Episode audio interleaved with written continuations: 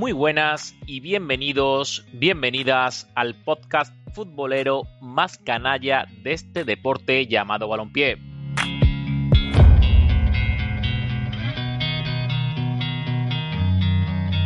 En los cantamañanas del fútbol encontraréis tertulias, análisis y anécdotas del deporte rey que no te dejarán indiferente. Me presento, mi nombre es Miguel Ángel Checa y soy un sevillano perdido en Canadá. Junto a mí tendré a mi fiel colaborador y a uno de los más cantamañanas del fútbol actual. Pablo Rodríguez me acompañará para debatir sobre los partidos más interesantes de cada jornada. Comenzamos.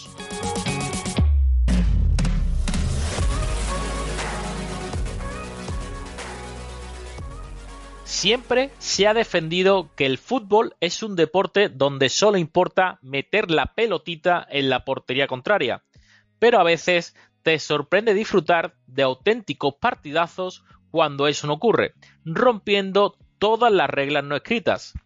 Y esto es lo que pasó en el Santiago Bernabéu. Dos equipos que nos regalaron una mezcla de físico, calidad y velocidad, haciendo que se coronara como uno de los mejores partidos de lo que llevamos de temporada. Bueno, voy a aprovechar para saludar a Pablo. La verdad que no sé si seguirá dormido o estará despierto, porque los oyentes no lo saben, pero él se suele quedar bastantes veces dormido. ¿Cómo estás, Pablo? ¿Todo bien? ¿Qué tal, Miguel Ángel? Estoy despierto, presto y dispuesto para, para hablar contigo, charlar sobre lo que dio de sí el partidazo entre Real Madrid y Real Sociedad, que sin duda es yo lo, definiría como uno de los mejores 0 a 0 que nos ha regalado el fútbol en los últimos tiempos, porque sin llegar a dejarnos goles por ninguno de por ninguna parte de los dos equipos. La verdad que fue un partidazo con muchas cosas que analizar y muchos futbolistas que salieron reforzados y otros y otros un tanto perjudicados, ¿no? Sí, pero antes de empezar a analizar el partido, me vas a permitir que me voy a saltar un poco el guion, porque creo que se lo merece, y plantearte una cuestión sobre un nombre propio en este caso sobre Dani Ceballos. No sé si estarás conmigo en que es una buena noticia para el Real Madrid, una excelente noticia para la selección española y una pésima noticia para el Betis, ¿no? El estado del Utrenano. Sí, totalmente. Eh, como tú bien has definido, eh, la situación de Ceballos en el Real Madrid ha tornado eh, en buena situación para él y para el equipo. Yo creo que aprovechando este pequeño bajón de los últimos partidos de Modric y Cross, aunque este último ya hizo un partido ayer ante la Real Sociedad, Ceballos, pues yo creo que ya se podría decir que se ha ganado un sitio en el 11. Sentó ayer Ancelotti a Luka Modric en un partidazo contra, el contra un equipo que visitaba el Bernabéu, siendo para mí el conjunto que mejor había jugado al fútbol en el último mes en la Liga Española y aún así prescindió del croata para, para darle cancha al andaluz y yo creo que cumplió con todas las expectativas. Un partido más desde ese partido en el Madrigal, desde esa segunda parte yo creo que la está rompiendo toda. Y como tú bien has dicho, también poniendo el foco en la selección española, no olvidemos que Luis de la Fuente es el nuevo seleccionador, yo ya lo dije hace poco aquí contigo, para mí el mejor Dani Ceballos lo vi en la sub-21 desde la Fuente acompañado por Mar Roca y Fabián Ruiz en el centro del campo, va a pesar el hecho de que uno y otro se conozcan a la perfección y de que Luis de la Fuente tenga esa especial devoción por, por Ceballos. Y quién sabe, si sigue a este nivel, a ver quién le dice a Luis de la Fuente que no debe llevárselo.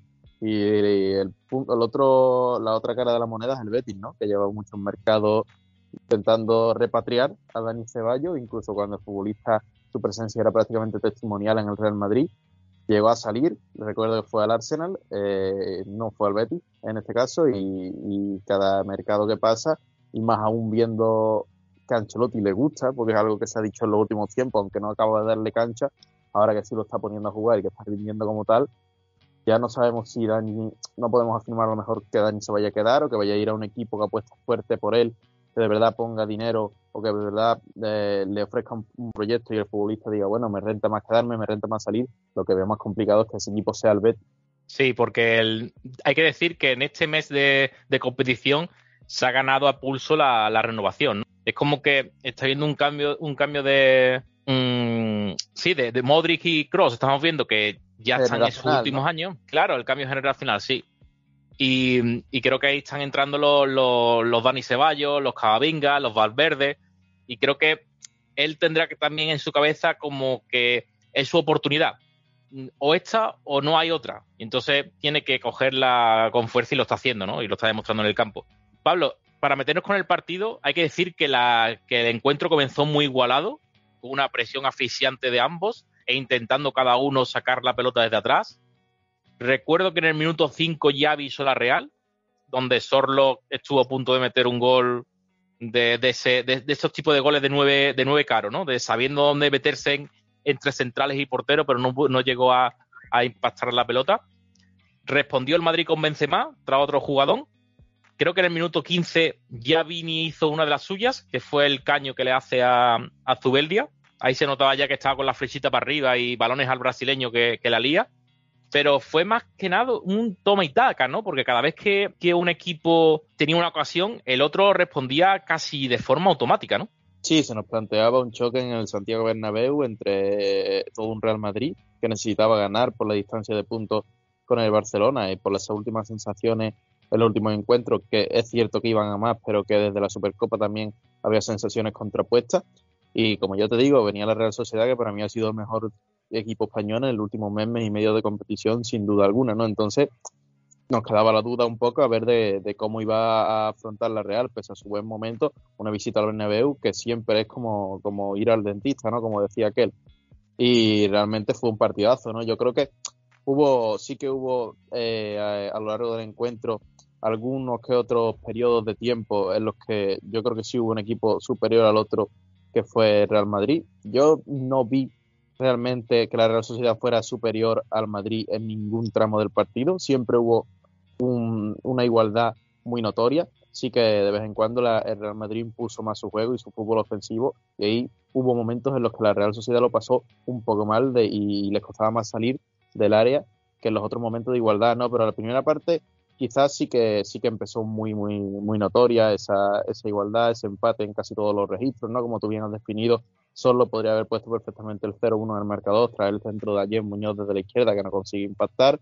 Luego Benzema empezó a hacer de las suyas. Yo creo que fue un gran partido, ya lo hablaremos luego, pero hubo una gran lucidez en cuanto a la creación de las jugadas y en cuanto a generar muchas situaciones del trío de arriba. Faltó el gol y, yo creo que sobre todo Benzema, porque Vinicius y Rodrigo quizás son en la faceta goleadora, están un par de escalones, un par de peldaños por debajo de Benzema y me da la sensación de que si, si Karim hubiera estado quizás un poquito más entonado, como quizás en sus mejores momentos, el partido pues, pues no hubiera acabado así, ¿no? Pero como tú, tú bien dices, ya empezó también el Real Madrid a hacer de las suyas con su, con su trío ofensivo. Llegó, recuerdo también, aún así, un disparo de Yarramendi que por poco se cuela pegado a la cepa del palo de Courtois. Vinicius lo hizo todo y lo hizo prácticamente bien y le faltó el gol. Eh, uno de los destacados del encuentro es Remiro, sin ninguna duda, porque amargó a Vini.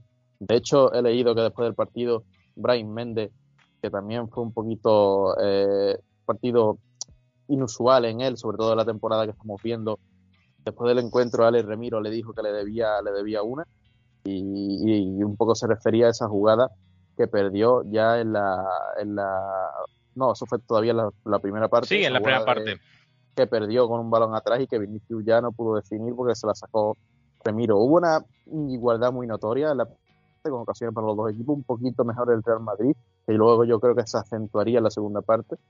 Ya en la primera parte daba de sí, daba de sí una visión de un partidazo que nos esperaba y que la verdad que el Real Madrid apretó mucho a los Tubimendi y Yarra, ese, esa especie de doble pivote o de pareja más cercana en el rombo de centrocampista que planteó la Real Sociedad y que ya planteando desde hace tiempo en esa presión en bloque alto y sobre todo a esos dos futbolistas.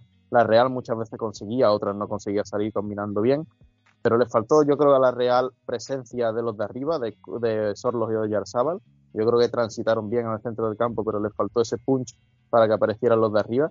Y al Real Madrid yo creo que a lo largo del partido le faltó el gol, porque, y me sumo a las palabras de Ancelotti al final del encuentro, el partido del Madrid es de los mejores de los últimos tiempos y sin embargo no consiguió ganarlo en esa primera mitad, esa primera mitad no, sobre todo en la primera media hora, porque yo creo que a partir del minuto 35 es cuando ya el Real Madrid empieza a coger más control de la pelota y sobre todo del partido.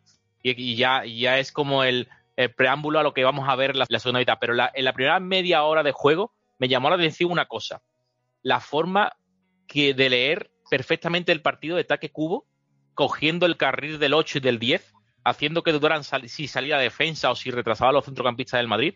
Y lo aprovechó muy bien Cubo porque se marcó un auténtico partidazo y fue de los más destacados en el Real, la Real Sociedad, que lo hablaremos más adelante, ¿no? Y ya después de la, del descanso en la segunda parte, lo que has más o menos comentado tú ya por encima, ahí ya sí se ve que, que el Madrid sale de otra forma, sale mucho más activo, pisando más área rival con mayor regularidad y peligro que en la primera. Con los pasos de los minutos se ve como en la balanza empieza a decantarse por el lado blanco. Todo el mundo que estaba viendo el partido eh, ya olía el primer tanto del Real Madrid, pero incluso así, la Real salía combinando algunas veces y llegaba con mucho peligro en, la segunda parte también. Totalmente, lo que yo he comentado y tú recalcas ahora mismo, ¿no? Yo eh, creo que se empiezan a ver los momentos de superioridad del Real Madrid hacia la Real Sociedad, eh, sobre todo al inicio y con la reanudación de la segunda parte. Yo creo que realmente, eh, como tú bien has dicho, eh, estaba más cerca. Yo creo que después de una primera parte muy igualada, eh, empezamos a, pensar en el tópico ese de que está más cerca el 1-0 que el 0-1, ¿no? Después de ver tanto, tanta igualdad. Y, como tú has dicho, a pesar de un poco la supremacía ofensiva del, Real Madrid, o no tanto como supremacía, pero ya empezamos a ver esa superioridad, hubo veces que la Real Sociedad, sobre todo a, raíz del cambio de, esquema, sobre todo a raíz de ese, cambio de rombo del 4-4-2 al 4-3-3, tirando a Cubo más a la derecha, que como, tú bien has, dicho, ya hizo un partidazo, y dándole la amplitud por izquierda a Robert Navarro, ahí también llegaron las ocasiones. Recuerdo que la Real Sociedad tiene acercamientos, pero la primera parada, por así decirlo, de Courtois es en una jugada de cubo que afronta el uno contra uno contra Camavinga y tiene que meter la mano abajo, la mano abajo Courtois, ¿no? Luego llega también una jugada peligrosa de Robert Navarro que también sale de la foto de cubo, pero realmente el peligro lo llega al Real Madrid y si no llega a ser por Remiro, realmente eh, el partido se debería, se debería haber decantado por el, por el lado blanco ante una Real Sociedad que, quieras o no, impuso un ejercicio de supervivencia eh, de 10, también creando peligro, como decimos, cuando, cuando salió, ¿no? Vinicius, por así decirlo, como te he dicho antes, lo hizo todo bien, probó muchísimas fórmulas para superar a Remiro, por bajo por un lado, por bajo por otro, picándole la pelota tampoco se dio, eso es muy, eso es muy notorio en un, en un portero de primer nivel, cuando intentas superarte de varias formas y tú cada vez que afrontas un uno para uno o un uno para cero ante el futbolista del otro equipo, sabes, sabes contrarrestarle una vaselina, sabes sacarle el pie por izquierda, sacarle el pie por derecha, Remiro dominó de todos esos registros, no dando, dando todavía una imagen aún más de que puede ser uno de los cinco o seis porteros que pueda tener en cuenta Luis de la Fuente para llevar a la selección, ¿no? Como te digo, Rodrigo también hizo un partidazo y tuvo dos o tres también acercamientos importantes. Dani Ceballos tuvo dos o tres disparos. Recordemos a Dani Ceballos, aparte de ser una batuta en el centro del campo, cuando llega tiene una pierna espectacular para el golpeo y también puso en aprietos a varios, a varios momentos a Remiro. También recuerdo ahora, que no es lo hemos mencionado antes, hubo una jugada en la primera parte en la que yo creía que Cross volvía a hacer su clásico pase a la red. Sí, sí, me acordé de ti también. sí, sí. Cuando, Valverde le deja esa dejada antes de que impacte, yo ya mi mente imaginaba el gol porque es la típica jugada de Cross que realmente aparece, o sea, llega el balón pegado al palo y es otra vez de nuevo un pase a la red de Cross que se convierte en gol. De hecho, Remiro llega y consigue, consigue despejarla. Y como te digo, un gran ejercicio de, supervivencia de la Real Sociedad y también metiendo el miedo en el cuerpo de, de vez en cuando el Real Madrid, demostrando que quizás no está para cotas soñadoras porque hay transatlánticos en nuestra competición, pero que este año yo creo que más que nunca está preparado para dar el salto a la Champions League. Ha hecho, ha sacado un punto y pudiendo rascar incluso pólvora en un estadio en el que es rematadamente complicado sacar algo en un estadio en el que vemos continuamente que el Real Madrid, incluso haciendo partidos mediocres, se lleva el partido. Por ahí un poco eh, lo curioso también de este encuentro, ¿no? que es que como nos planteamos que el Real Madrid haya sacado miles y miles de partidos de forma agónica y haciendo este juego, pues no consiguieron vencer a la sociedad. Mérito del equipo de, de Imanol, que sigue ahí, sigue tercero, también al Madrid, pese al encuentro que realizó, pues un poco se queda frío por los cinco puntos de distancia contra el Barcelona que ganó en Girona. Sí, aquí en la segunda parte tengo que destacar dos cosas. No sé si compartirás la opinión conmigo. La primera me llamó mucho la atención, en la, en la primera parte ya lo estaba notando, pero en la segunda lo vi más enfatizada. El, el posicionamiento de Benzema, dejando mucho su posición sin que nadie estuviera en el área, eh, haciendo que los tres de arriba atacaran el hueco por conducción o por desmarque, pero sin ocuparlo antes de que llegara la pelota. Y también, y la segunda, la más importante, lo que acabo de decir tú ahora, la, personalidad de, de, Imanol, sacando primero, sobre todo, el cambio de Rico por Muñoz, que creo que fue muy, acertado en el descanso. Hizo sí, porque un gran partido. Muñoz no, no estuvo entonado, sinceramente, en la primera parte. Mejoró mucho esa banda desde su entrada. Y también, hombre, también por las circunstancias de las lesiones tuvo que hacer unos cambios que, a lo mejor no tenía previsto. Pero estamos hablando que acabó el partido claro, acabó el partido con dos defensas puros, los otros eran centrocampistas reconvertidos y con tres chavales en la parte ofensiva que hacían tres meses habían hecho la comunión, prácticamente. Totalmente, ¿no? Como Subimendi actuando en el, lateral, en el lateral derecho, ¿no? Que ese, chaval lo hace todo, todo bien, sea donde sea. También es verdad que me llamó mm, poderosamente la atención, a veces como que intentaba mirar el televisor por si tenía activado el, el por dos la velocidad, porque era impresionante a qué velocidad jugaban los jugadores, no solo la velocidad física de la persona, sino la rapidez en el movimiento de la pelota de, un jugador a otro mm, fue exquisita y con una precisión muy alta en los dos equipos. Hubo, hubo varias jugadas, ahora centrándonos en el Real Madrid, en el que los tres de arriba parecía que jugaban al FIFA en la vida real. Hubo tres, o cuatro combinaciones de Benzema, Rodrigo y Vinicius que, bueno, acaban en, mano a mano de uno u otro en el que tiene que intervenir Remiro, ¿no? Pero un taconazo por allá, una pared por acá, un pase de cuchara por allí, es espectacular. Hay tres, cuatro acciones así que, que de verdad reflejan lo que es el fútbol champán, este concepto ahora que está tan de moda y que, y que dejan un boquiabierto ¿no? al, al espectador. Mucha culpa de esa circulación tan rápida de balón la tuvo, como volvemos a incidir, Benítez Ceballos, ¿no? Que es que hizo un grandísimo partido el, el futbolista sevillano y la Real Sociedad también, eh, con sus credenciales arriba, también sabía tanto transitar ah, por medio de pase corto como también no lo encontró muchas veces, tiene esa alternativa de solos al espacio y, y en balón largo. En el Bernabéu no lo encontró, no lo encontró mucho, ya lo hemos comentado, que quizás solo, sobre todo viendo la dinámica en la que venía, hizo un partido un tanto gris.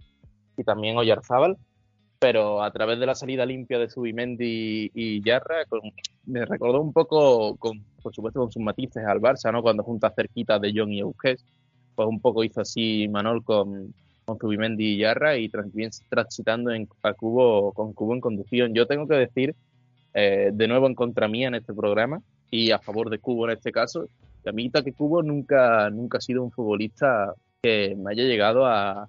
A mí tampoco. A, mí tampoco a, fanta, o sea, a fantasear, a, a, crearme, a generarme lo que me generó en el Bernabéu.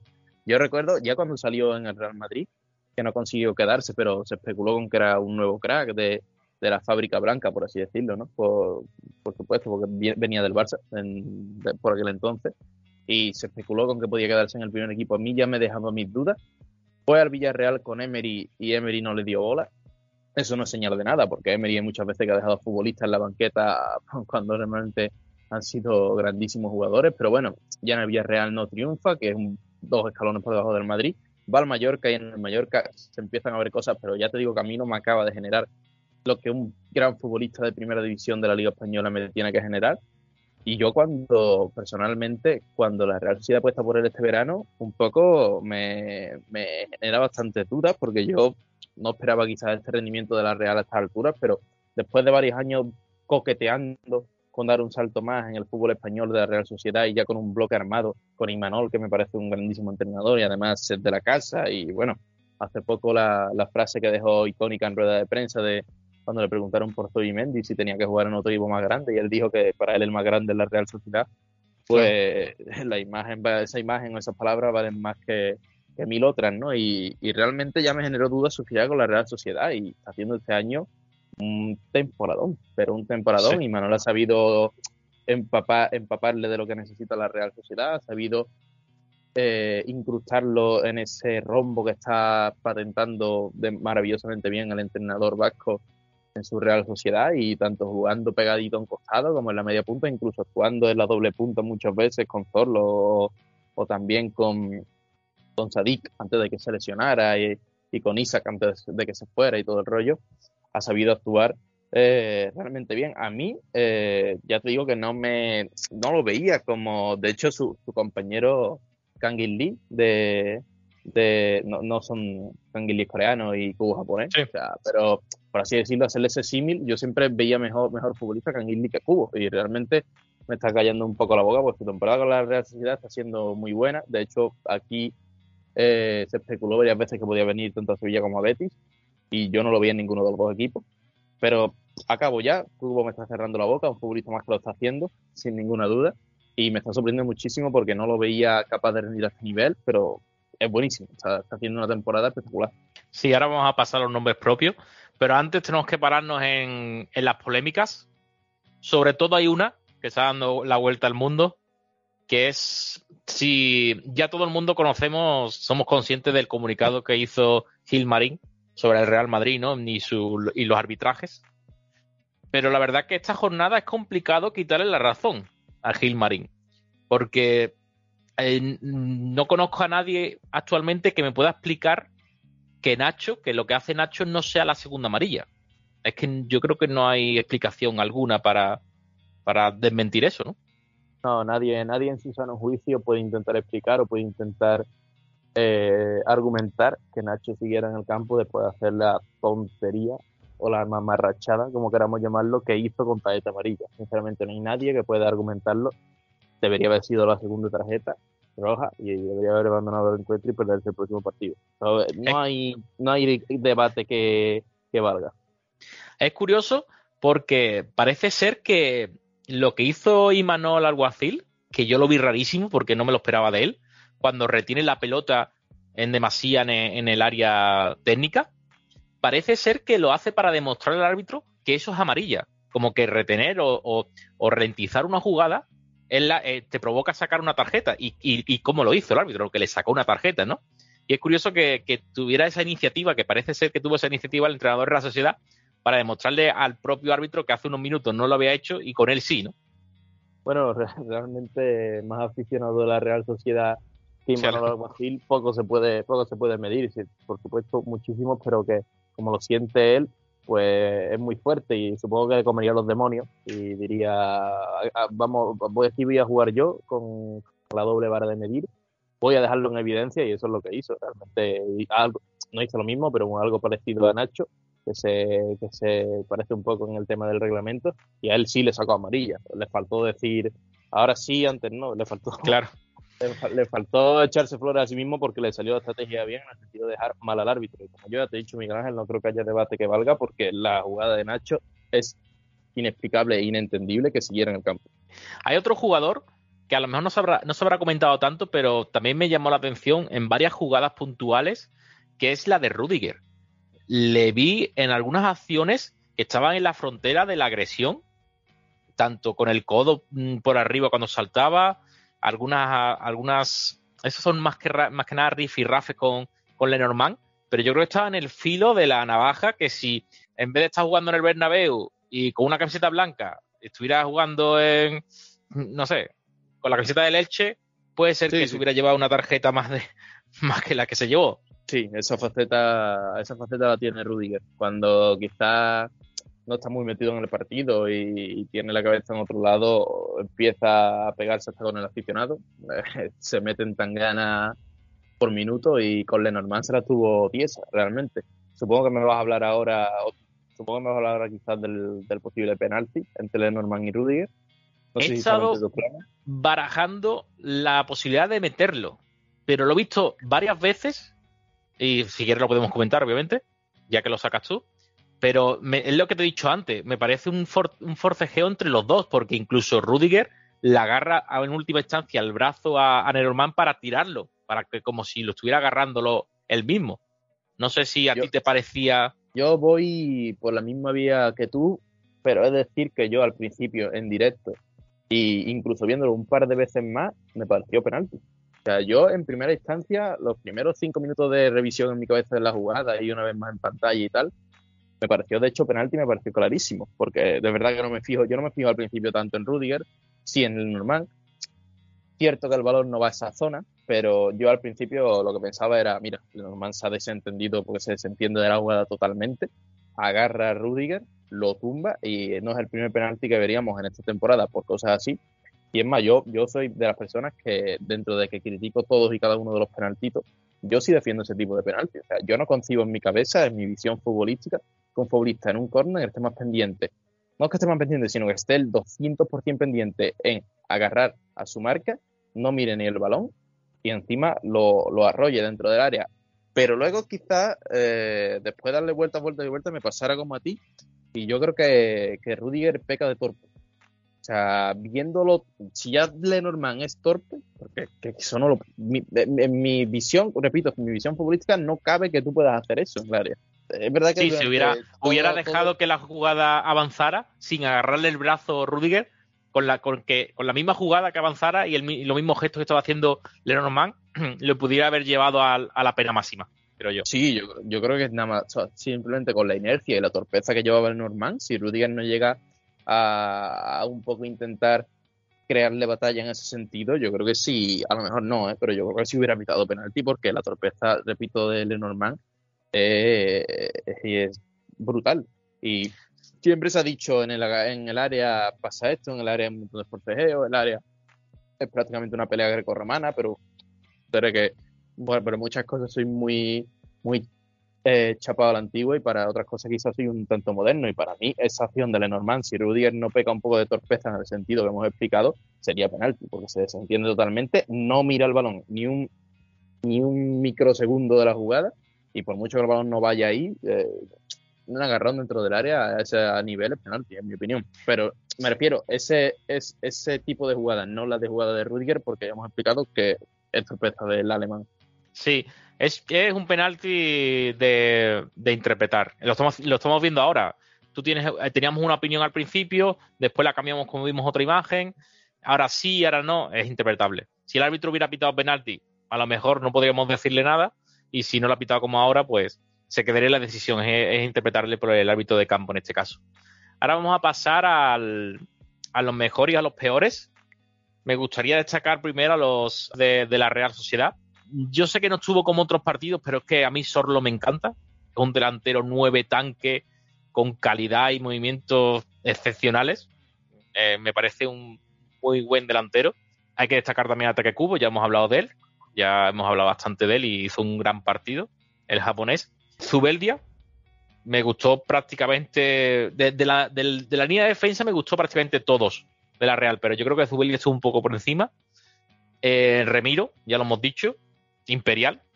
Le dio la noche a Vinicio y a, compañía, con intervenciones de mucho mérito. Y sobre todo lo que, lo que te he comentado antes, lo, y Manol con los cambios, eh, con Rico a la cabeza. Me parece que daba la sensación de que el, la Real iba a pegar un, paso atrás, lo hizo, pero más por el, por el empuje del Real Madrid y por jugar en el Santiago Bernabéu cuando se está jugando los tres puntos para que no se escape el Barcelona, pero la personalidad que tuvieron los, los chavales jóvenes en el medio del campo y la salida de, la presión del Real Madrid y montar la contra con esa tranquilidad, y esa calidad que lo hizo, es de, mucho mérito, la verdad. Sí, yo un poco comparto con la línea que tú comentas. Yo creo que eh, la Real Sociedad tiene varios futbolistas que salen reforzados del Santiago Bernabéu tras hacer una grandísima actuación en un feudo como este y sacar un punto de un estadio que no es para nada fácil. Ya he comentado antes, me, sorprende, me está sorprendiendo muchísimo la temporada de Taque Cubo, me gustó muchísimo su temporada en el Bernabéu, parece ser que mi, voy a tener que cambiar un poco mi opinión futbolística sobre él porque no lo veía rindiendo a este nivel ni mucho menos ni en la Real Sociedad ni en un partido ni en un partido en el Bernabéu. Me encantó Zubimendi, me, me, encanta Zubimendi, eh, en la realidad eh, realmente se podía no es que se, algunos, eh, yo he leído a algunas personas decir la confirmación de Subimendi y no estoy, estoy un poco en desacuerdo porque Subimendi lleva confirmando que es un grandísimo futbolista y un grandísimo pivote durante muchos partidos ya desde la temporada pasada y desde antes. Tiene pinta de que sea el futuro, el futuro 5 de, de la selección española si todo va como debería ir. Bueno, no me cabe ninguna duda de que los próximos pivotes de la selección española en la siguiente convocatoria de Luis de la Fuente van a ser Rodri, que a priori es el titular y sería lo más normal porque es el mejor pivote de la Premier League con el City, y por ahí Zubimendi, porque está haciendo un temporadón, porque cada vez se le relaciona más con el Barcelona, también con otros equipos de Premier League, y, por ahí yo creo que el futbolista eh, tiene un tesón a la hora de sacar el balón espectacular no se le ve extremadamente, no, es que no se le vea, sino que a lo mejor no le imprime a, la, a las jugadas una excesiva velocidad, muchas veces no, eso por una parte es bueno porque no se acaba convirtiendo en una cabra loca, pero también muchos dicen que, a veces va demasiado al trote y, y confía muchísimo en sus cualidades. Tú lo ves y realmente tiene al lado a, Ceballos o a Valverde presionándole y aguanta hasta el último segundo para dar el mejor pase que le dé la mejor solución a la salida de balón a su equipo, ¿no? Y a mí me encantó. Zubimendi, o sea, me parece un futbolista como la copa de un pino. La única nota negativa que le vi quizás a su encuentro fue la tarjeta amarilla que le sacaron, que fue un poco a lo loco. Fue un poco una entrada que quizás no venía a cuento y que está bien saludado con amarilla y que le podría haber puesto un problema, pero con balón y en tarea defensiva, impoluto, o sea, impoluto. El tema de Sorloth, a mí me encanta, yo estoy contigo, a mí es un delantero que me gusta muchísimo desde sus apariciones primeras en el Leipzig. Eh, yo para el equipo del que soy hincha, por así decirlo, aficionado, que no sé si algún día lo diré aquí, o quizás hacemos un 50 preguntas y respuestas. Mira, te dejo de por ahí, para que nos, conozcan más los aficionados, eh, como los youtubers de ahora. Eh, como iba diciendo, para el equipo que, que realmente que realmente congenio, siempre me ha gustado solo. Siempre es un futbolista que me hubiera encantado ver. Y, la Real Sociedad el año pasado le llovieron muchas críticas y a los propios Solos porque el año pasado junto a Isaac, además muchas veces jugaban juntos, no encontraban afinidad de cara a portería ni afinidad entre ellos. De hecho, los números de Solos el año pasado son un poco escasos. Mm, desconozco si este año no he mirado las estadísticas por ahí eh, un poco mal antes de prepararme el programa. Creo, que, creo que lleva cuatro, tres o cuatro o cinco jornadas anotando, creo, ¿eh? Tiene una cifra bastante buena una buena racha, ¿eh? creo recordar. Apostaría sin mirar los datos, por, porque me acuerdo de que el año pasado de Caragol fue un poco escaso y porque este año que se sale, apostaría que este año ya tiene mejores números que el año pasado. Si no así, que me perdonen los aficionados de la Real Sociedad, porque admito que me he mirado muchas cosas, entre ellas no los números de Sorlos con respecto a este y la pasada temporada. Y este año está callando todas las bocas de que un poco le criticaron el año pasado, ¿no? Porque sí es verdad que, que se le veía que era buen futbolista, pero lo que le, lo que le hace grande un delantero que meter goles no lo tuvo el año pasado y este año, como tú bien dices, marca jornada sí, jornada también. Yo lo tengo en el Fantasy y es una garantía. o sea, da, puntos por un tubo. Desde aquí hago recomendación por si lo queréis fichar. os pidan lo que os pidan, es una buena inversión. Y aún así, después de ensalzarlo eh, muchísimo, eh, me decepcionó su partido en el Bernabéu. Me decepcionó un poco. Eh, al igual que el de Oyarzabal, pero bueno, eso lo comento luego en los señalados, que me salgo un poco del guion. Había dicho que me encantó Cubo, que me encantó Zubimendi, me gustó también Zubeldia, también te doy la razón ahí. Eh, no al nivel de los otros, pero, pero sí me gustó también el, partido de Zubeldia, un 6, 6 y medio, rozando el notable, me parece a mí. Y Remiro, al mejor de la Real Sociedad fue Remiro. Para mí, eh, desde mi punto de vista, fue el portero del equipo vasco. No porque muchas veces decimos el mejor de su equipo, me voy a poner en la frase de cuando el mejor de tu equipo es el portero, algo malo está pasando. No, la realidad es que la Real Sociedad hizo un partidazo y aún así el mejor de tu equipo fue Remiro porque la verdad es que fue providencial para no, para que no, para no perder dos puntos, ¿no? Pero bueno, fue Remiro el mejor de la Real Sociedad, pero como hemos comentado, hubo un partidazo, dio buen partido, Zubimendi un partidazo, simplemente que Cubo estuvo, o sea, que Remiro estuvo espectacular. Y con esa actuación y con las actuaciones que ya viene formando, eh, eh, haciendo, incluso antes del Mundial, incluso la temporada pasada, yo creo que oposita a ser uno de los tres porteros de la primera convocatoria de Luis de la Fuente. Te lo digo porque yo creo que Luis de la Fuente no va a llamar a David Raya, sinceramente, porque eso era pura y dura apuesta de Luis, de Luis Enrique. No, yo sí, Robert yo sí llevaría a Robert Sánchez, yo creo que debería llevarlo porque el Brighton está siendo el equipo de la selección de la, la, Premier y Robert Sánchez es su portero y está siendo de los mejores porteros de la Premier. Fue apuesta primeramente de Luis Enrique pero en su continuación y regularidad en la mejor liga del mundo, que es la inglesa, para mí está siendo uno de los grandes porteros. Y por ahí me entra la duda que puede ser que la convocatoria sea de Kepa, Unai Simón y Robert Sánchez, pero quizás nos sorprende y uno de esos tres, por uno de esos tres entra Remiro. Y no sería para nada descabellado porque está haciendo un temporadón, como te digo, uno de los mejores equipos del campeonato por ahora y el mejor del último mes. Sí. Antes de meternos con el Real Madrid, mm, te quería hacer una, una puntualización porque has dicho el tema de mm, cuando el portero es el mejor de tu equipo, suele ser, suele ser porque haces un mal partido. Pero es que eso suele pasar cuando te enfrentas a equipos como Real Madrid o el Barcelona o el Manchester, el Bayern, que haces un partidazo, incluso el, portero hace es el mejor de tu equipo, porque te, somete tanto estos equipos qué es lo que le pasó a la Real, que hizo muy buen partido, pero el Madrid estuvo a un nivel que lo que le faltó eso, fue el gol, ¿no? Eh, siendo delantero del Real Madrid, perdona Miguel Ángel, siendo delantero del Real Madrid, que te llega a las ocasiones por castigo, ¿eh? como aquel que dice. es increíble y te pones a analizar y dice, y dice, es verdad que hizo un partidazo el Madrid, pero quizás dice, hace lo mismo que otras veces, o, no varía mucho en el esquema, y, es que te tiras 15 veces por partido porque te somete, porque la calidad individual de su futbolista es impresionante, porque solo hay que ver las 3-4 jugadas que enlazan Benzema, Rodrigo y Vinicius, esos son tres superclases, eso solo lo pueden hacer ellos. Tú y yo haciendo paredes no, no avanzamos ni 5 metros. Pero me acordé, Pablo, me acordé porque el, en la época, fíjate, me estoy yendo ahora, voy a tirar un poco de, historia. En la época en donde el, el Barça de, de, Ronaldinho, de todo, de, ¿vale?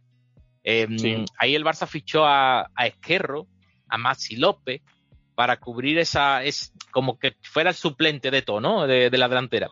Y me acuerdo que el, que el, comentario que tenía con mis amigos era, es que eh, de la forma que juega el Barça y de las veces que llega al área, si jugara yo, cinco o seis goles metería por temporada. y es lo que, claro, y es lo que está pasando, y lo que pasó este partido en el Madrid, y lo que suele pasar en estos últimos partidos no tanto, pero con, el torrente ofensivo que tiene el Real Madrid y el Barcelona, es muy difícil que si hombre, tienes que jugar, lógicamente, ¿no? No tienes que tener minutos. Pero jugando minutos, un delantero eh, no tiene que ser un delantero top. Aunque sea un delantero de medianía te mete goles porque es que te dan asistencias que, son regalos. Casi por castigo. O sea, uno en el Madrid o en el Barcelona tira cinco o seis veces por, casi por obligación por el encuentro. Bueno, vamos a pasar lo que he dicho al Real Madrid. El de los mejores, a mí me pareció, ya hemos hablado de Dani Ceballos, impresionante. Hizo de todo. Eh, parecía que había dos o tres Dani Ceballos en el campo, impresionante, en la construcción, en, la, en, el corte defensivo, en la colocación, en la anticipación.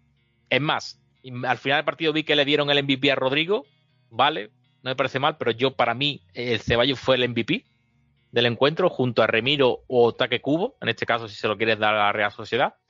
Eh, Camavinga, me parece impresionante. Creo que desde que hemos hablado mal de él, eh, no está callando la boca, pero cada día, Pablo, porque este tío lo pone, lo pones de portero y es capaz de hacerte paradas como Courtois, porque increíble la, capacidad que tiene, el rigor defensivo que tiene, la salida de balón que tiene y el romper líneas de conducción que, tiene este jugador, que lo colocas donde quieres, que, tiene esa, esa capacidad física que lo hace ser un... Y yo la verdad que desde que estoy viendo los partidos del Madrid, me pienso y mucho que Ancelotti lo vaya a quitar de la, del once de titular en el lateral izquierdo. ¿eh? Yo no te voy a llevar la contraria con Camavinga, primero porque no tendría sentido y segundo porque no lo pienso. Pero te voy a comentar algo a ver qué es lo que piensas tú sobre esto. Camavinga es un partidazo, eh, ya lo hemos visto en el lateral izquierdo un par de veces en el Real Madrid. Lo vimos que cambió un poco de la selección francesa en la final del Mundial cuando quitó a Teo y puso a Camavinga. Como tú has dicho, tiene una gran capacidad para la salida de balón, tiene rigor defensivo, es un pulpo cuando juega de pivote y en el uno contra uno en la lateral izquierdo es difícil superarlo. Se planta en línea de fondo como si fuera, no sé. Eh, Marcelo. Sí, por así decirlo, sí, me has dado tú el nombre.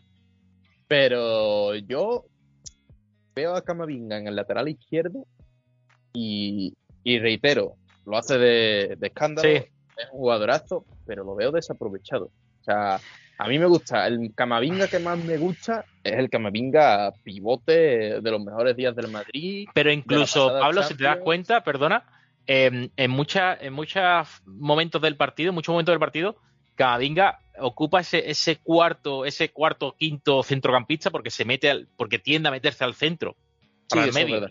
Y, y, crea esa superioridad que puede ser muy interesante eh, al Real Madrid cuando, cuando el equipo contrario quiere quitarle el dominio de la pelota, ¿no? Tener a una baza atrás que te pueda dar esa, esa, esa capacidad que tiene, que tiene Camavinga, puede ser interesante. Yo sé que cuando ya aparezca Álava y puede ser que a lo mejor de lo que tú dices cuadre más en, el, en, el, en la posición de 5 o de 6, ¿no? Pero yo, a mí, no, vamos, no, no habría que llevarse la mano a la cabeza que, siguiera contando con él en el lateral izquierdo. Sobre todo es una opción interesante porque Mendy al fin y al cabo te da una de cal y una de arena. Un día es Roberto Carlos y otro día es, no sé, ¿me das otro nombre? ¿Un lateral izquierdo medio gris? Mm, Javi Chica. Pero otro día Mendy, le pasa eso, un día Roberto Carlos y otro día Chica. Sí. Chica, chica tenía dos pies derechos. Sí, sí, sí, sí, el pobre sí. Y, es una acción interesante Camavinga que se te puede dar regularidad en el lateral izquierdo. Y reitero, a mí me encantó su partido, me encanta cuando sale del lateral izquierdo, solo quería puntualizar eso, que lo veo no raro, sino que lo veo y digo, este tío estaría mejor en el centro. Sí, ya, ya se meta más y se meta menos. Sí, sí. Solo quería puntualizar eso. Sí. me ha encantado Dani Ceballos, no se le puede poner un pero a su partido. Está, al fin y al cabo, está sentando a Modric. Es así, hay que decirlo. Y es una obviedad. Eh, bien, bien Carlo Ancelotti por ponerlo contra la Real Sociedad en un partido en el que se jugaba mucho. No ha empatado el Real Madrid por, porque no esté Modric, esté Dani Ceballos, ni mucho menos. De hecho, tuvo más opciones de ganar porque tuvo el sevillano. Y, y me encantó. Como tú has dicho, muchas veces parecía que había tres Dani Ceballos en vez de uno. Me encantó la tripleta ofensiva del Real Madrid. hacía tiempo que no decía esto y por una vez, en no sé si en esta temporada, pero en los últimos programas, puedo, podemos decir que tanto Benzema como Rodrigo como Vinicius hicieron un partidazo. Porque últimamente cuando no la liaba Vinicius, eh, era Benzema que no estaba al 100%. Cuando no, no, era Rodrigo el que sacaba las castañas del juego.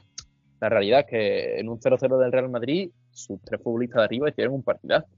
Pero tengo que decirte una cosa aquí, Pablo, perdona que te interrumpa. Tú sabes que yo soy mucho de, flechitas para arriba y para abajo cuando hago, cuando empiezo a ver un partido. Dani Ceballos tiene cuatro o cinco eh, flechitas, impresionante. pero, claro, pero Vinicius también tiene dos o tres, pero tiene un asterisco, literal. Porque cada jugada que hacía a, cuál más espectacular, a cuál más con la facilidad que tenía para irse de su, de su par, pero llegaba al final y fallaba. La última decisión, donde siempre hemos dicho que diferenciamos a un gran jugador, a un grandísimo jugador, de un jugador clase mundial, mm, Vinicius en este caso fallaba. Falló dos o tres mano, mano a mano, el último paso, pase lo fallaba, algún centro no lo hacía como tenía que hacerlo, y era como espectacular y cuando llega el momento, ¡boom!, se desinflaba.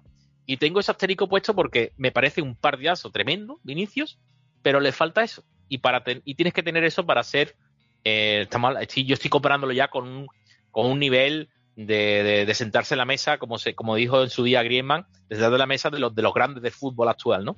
Y para eso tienes que tener la, la, definición y la capacidad de decidir de forma mm, de un 80, 70, 80% correcta cuando llegas a los últimos metros, ¿no? Fíjate que yo siempre le doy leña a Vinicius en el sentido de la finalización. Y hoy no le quería dar tanto, es verdad, tienes toda la razón. Eh, muchas veces hacía una jugada maradoniana y se le bajaba la presión. Pero muchos partidos le he dado leña en ese sentido porque he visto que él era el causante de. Sí, era más mérito del portero, sí, más mérito de Remiro. Yo, creo que el, partidazo de Remiro tapa un poco, ¿verdad? Que, bueno, si coges en la en mano a mano, la pones en la escuadra, sí, claro. no hacemos el programa. Pero, por ejemplo, la que le saca, que le hace una vaselina y se la saca, es un, es un pedazo de mano. Luego, lo que yo te digo, no hace siempre lo mismo Vinicius. Hay un par de manos a manos que no se lo tira igual y también lo saca Remiro falla, de cara a portería falla, eh, por eso este partido, como tú dices, tiene tu asterisco por su, por tu parte y va a quedar un, le queda un poco frío a Vinicius en ese sentido. Pero yo le he dado mucho más caña otros días porque creo que ha sido más de mérito suyo del portero. Yo le he hecho ese capote a Remiro y también a Vinicius porque creo que por ahí eh, no se le puede achicar tanto, más allá de que fallara. Sí. Ahora los peores, eh, vamos a empezar por la Real Sociedad. Yo creo que son dos nombres porque prácticamente tanto los 11 titulares como los que salieron del banquillo hicieron muy buen partido, pero hay dos que, que desentonaban eh, y por diferentes razones, ¿no? Oyarzábal es una pena porque es un jugador que, que, me encanta también y creo que es muy necesario para la selección española y espero que se recupere lo antes posible. Y que se notaba que estaba a otra velocidad, estaba a una velocidad distinta a sus compañeros y a sus rivales. Se notaba que no estaba al 100%, ¿no? Y Oyarzábal, porque cuando le llegaba la pelota y esa capacidad que tiene él de acelerar la, jugada, de saber cómo, qué, hacer en el último momento, si disparar o darle el último paso a su compañero, es la chispa que le faltaba y estaba en el partido. Y lo que hemos dicho antes, Brian Mendel, no solo por el fallo que tuvo, que es grosero el fallo que tiene, y dársela a Benzema, porque si se lo da, te lo da a ti, Pablo, y te da el balón a ti, a lo mejor no pasa nada. No, no lo controlo. claro, pero dársela a Benzema eh, de cara a portería, vamos, rezaría hasta, hasta en arameo para que no, ocurriera el gol y al final no, no fue peor de lo que podría parecer, ¿no? Pero yo creo que son los dos nombres. Para mí, Oyarzaba y Brian Méndez fueron los dos que me desentonaron más en el equipo, en el, en el, en el partido que hizo tan bueno en la Real. Totalmente de acuerdo. Sobre todo nos quedamos ahí, nos quedamos un poco fríos con estos dos futbolistas por, el nombre que tienen, sobre todo Yarzábal. Con Yarzábal al fin y al cabo hay que tener paciencia, viene de una lesión grandísima. Todos sabemos el futbolista que es. Yo creo que va a ser cuando esté al 100% en todos los sentidos va a ser importante, ya no en la Real, sino en la selección, porque Luis de la Fuente lo conoce también. Y bueno, Luis de la Fuente me conoce hasta a mí, a mí no me va a llamar, pero, pero conoce, un montón, conoce un montón de gente. Y, Luis de la Fuente yo creo que va a contar con Oyarzabal si, si vuelve de verdad a su verdadero nivel pero hay que tener paciencia, acaba de salir de una lesión gordísima, era el Bernabéu, era un partido complicadísimo, y Oyarzabal no rindió como tuvo que rendir, realmente estuvo muy aislado, las pelotas que tocó no las solucionó con verdadera calidad que, que él posee, y por ahí nos dejó un tanto frío, al igual que Brian Méndez, eh, porque está Brian Méndez un poco sorpresa el partido que hizo en el mal sentido, porque para mí es un futbolista que está haciendo una grandísima temporada, que está registrando sobre todo números altísimos para jugar de ahí un poco de interior, media punta, está registrando números muy buenos. Un futbolista que perfectamente ya no ha venido al Mundial, pero habiéndolo llamado Luis Enrique cuando estaba en el Celta, que no era tan sonado, podría haber ido a alguna que otra convocatoria con el técnico asturiano, no fue, pero por, lo que te digo, por su presencia en la Real, podría haber sido que sí. Y, hace un partido muy discreto. Tiene el fallo de Benzema, que es impropio de él, es un fallo impropio de Brahim la salida de balón, y, no tiene la presencia que, tienen en ataque tanto Subimendi como Iyarra para, para salir desde atrás. No se suma muchas veces en segunda línea como lo hace y por eso está teniendo otros números esta temporada y muchas veces intermitente. Todo, todo lo, lo, continuista y lo regular que fue Cubo no lo fue Bryce y por ahí lo acusó muchísimo la Real. Y ahora en el Real Madrid, en el equipo de Ancelotti, tengo también dos nombres por encima del resto, bueno, por debajo del resto en este caso, que sería Rudiger. Yo sé que, que siempre lo comparo con su pareja, ¿no? Que para mí ahora mismo es el mejor central del mundo junto a Araujo. Yo creo que no hay duda. Militao y Araujo están a un nivel muy, muy alto. Pero me sigue chirriando mm, el Rudiger en el sistema del Real Madrid. No sé si a ti te pasa lo mismo. No acaba de romper. No, no acaba de hacer un partido en el que tú y yo nos sentemos aquí y digamos qué partidas hizo Rudiger. sí. Esto es un punto de partida para que Rudiger crezca. Siempre tiene una pega, siempre hay veces que está más a otras cosas que al partido. Si no es porque marca más la línea de fuera de juego, es porque tiene una salida mala en, salida de balón desde atrás, si no es porque se le va una marca. Siempre tiene una pega, no acaba de ser desastroso, pero, pero al menos algunos partidos, como si lo fue la Supercopa Balsa, pero, pero sí que tiene siempre algunas pegas que le hacen estar por debajo de sus compañeros y que hacen dudar de si de verdad Rudiger tiene ese, esa grandeza para ser central del Real Madrid como si la tienen Álava y Militao, ¿no? Es que tú nada, más, nada más tienes que, perdona, mm, hay que hacer un ejercicio de imaginación de coger a Rudiger y ponerlo en otro equipo. En un equipo donde él tenga que ser el líder de la defensa. Yo creo que se notaría mucho, la, mucho más las carencias que lo que se, le, se, le, nota en el Madrid. Sí, seguramente. Y supongo que el otro nombre que me vas a sacar eh, puede ser Valverde. Sí, estamos de acuerdo. Yo creo que no ha sido extras, no es el partido desastroso, pero, pero comparado con sus compañeros de línea, creo que se quedó atrás. Eh, y eh, además, era un partido muy a, favor de, su tipo de fútbol. Eh, esa velocidad, esa, esas transiciones mm, rápidas que tenía Real Madrid, era perfecto para que él pudiera explotar esas conducciones vertiginosas que tiene y ese, ese disparo de fuera del área, ¿no? Hace tiempo que no vemos a, Fede Valverde, ya llevamos comentando los varios partidos que no está a su nivel y hace tiempo que no llevamos, que llevamos sin verlo asomarse al balcón del área y sacar ese, ese pie derecho que tiene. Eso es un cañón de guerra.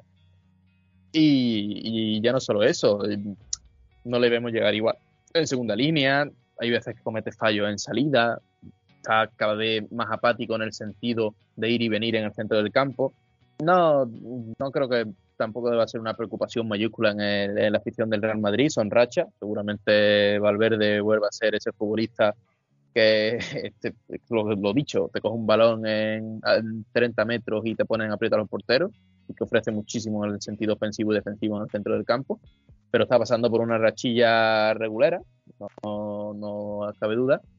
y teniendo en cuenta que Ceballos está irrumpiendo, que Kroos hizo un partidazo, que Camavinga jugó el otro día en el lateral izquierdo, pero que su posición en el centro del campo y que Modri no creo que se pegue tres o cuatro partidos seguidos en el banquillo, tiene que espabilar porque a pesar de sus condiciones y a pesar del inicio que hizo, lleva una racha para, bueno, igual que Modri llevó una racha mala y lo ha sentado Carlos Ancelotti, si sentó a Modri, pues sentó a Valverde. Si en este momento eh, Cross y Modri estuvieran a un, a un, nivel alto y Ceballos y Camavinga hubieran despertado como han despertado, eh, yo creo que Valverde sería sacrificado seguramente. Sí, totalmente. Sí. Bueno, Pablo, pues hemos terminado el programa de hoy. Hace poco hemos conocido los cruces de semifinales. Nos espera un clásico, Real Madrid-Barcelona en semifinales. Ya lo, ya lo comentaremos cuando llegue su día, cuando decidan cuándo se va a jugar, porque por lo visto hay una, un problema con fechas de la, del Mundialito de Clubes. Bueno, lo, lo, de siempre y lo normal que desgraciadamente pasa en este país con la federación y la liga, ¿no? Que no se ponen de acuerdo ni, ni para tomarse una cerveza. Pero haremos el partido de esta, de esta semana, el Barcelona-Betis, que es el cierre de la, de la vuelta. Creo que es un auténtico partidazo y lo podemos hacer y se lo podemos comentar a los, a los oyentes que seguro que, estarán encantados de, oírlo. Sí, totalmente, totalmente, como tú comentas, esa manía para no ponerse de acuerdo ni como tú has dicho, ni para tomar una caña entre federación y liga, pues nos hace un poco dudar en cuánto se van a jugar esas semifinales, que nos han deparado un clásico por ahí Madrid-Barcelona, que va a hacer que uno de los dos no esté en la gran final de la Copa de España. Y nos ha deparado, tampoco hay que obviarlo, eso es un Atleti, ese tipo de derbi vasco entre Athletic Club, que estaba pasando por un momento también malo. Le tocó el Valencia y supo superarlo. Por cierto, Gattuso ha sido destituido del Valencia. Ah, desconocía la noticia. Ha, sido destituido y bueno, pequeño apunte. caerán los entrenadores, caerán los entrenadores en Valencia, caerán los jugadores, pero sí, pero nunca o, o, alguien que esté medio enterado sabe que el problema no está ahí, sino está más arriba. No se dan cuenta que cuando, cuando hay una empresa y despiden a 50 trabajadores, deberían mirar al jefe, ¿no? puede ser, ser culpable, ¿no? Claro. Sí, puede ser. y, bueno, tuvo por ahí un poco, mayor de, un poco más de facilidad, sin olvidar que el Valencia siempre es un equipo peleón, para pasar a semifinales y ahora le va a tocar un hueso duro como José Suna, que está haciendo la temporada un poco de su vida en, el último, en los últimos 10 años, está rindiendo maravillosamente bien en Liga y en Copa. Y pues uno de los dos no sabemos si es una o Atleti, depende de quién llegue mejor al encuentro. Y, realmente, quizás por nombre puede tirar más el Atleti por tradición copera, pero ojo con Osasuna porque le está peleando todo el mundo. Y veremos a ver quién acompaña a Barça o Madrid en, la final de la Copa del Rey. Ya veremos, ya comentaremos ese, ese doble duelo, o, a lo mejor uno de los dos, no lo sabemos. Pero, pero bueno, nos citamos, tú ya me has citado para el Barça Betis de esta, de esta semana. Eh, la jornada un poco a expensas de la Supercopa de España. Volvemos a revivir ese duelo y por supuesto hay que comentarlo porque es un partidazo. Bueno, Pablo, pues cuídate mucho, abrícate. No sé si seguirá habiendo frío allí, pero yo es que te digo abrica porque, porque yo tengo frío hasta, hasta abril. Entonces, estoy acostumbrado. Aquí hace frío también, ¿eh? Vale, estoy acostumbrado a hacer esa recomendación aquí. Eh, un abrazo. y, claro, un abrazo y cuídate mucho, Pablo. Igualmente, Miguel Ángel.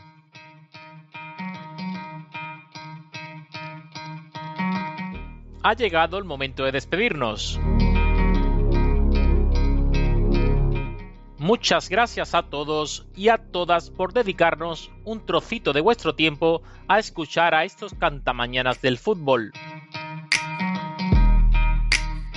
Si quieres estar al tanto de lo que ocurre en este podcast, visita nuestro Twitter, los cantamañanas del fútbol, y nosotros estaremos encantados de conoceros. Os deseo que todos vaya bien. Y recuerden, sean buenos y sean felices. Y si no pueden ser las dos cosas, que por lo menos sean lo segundo. Un abrazo.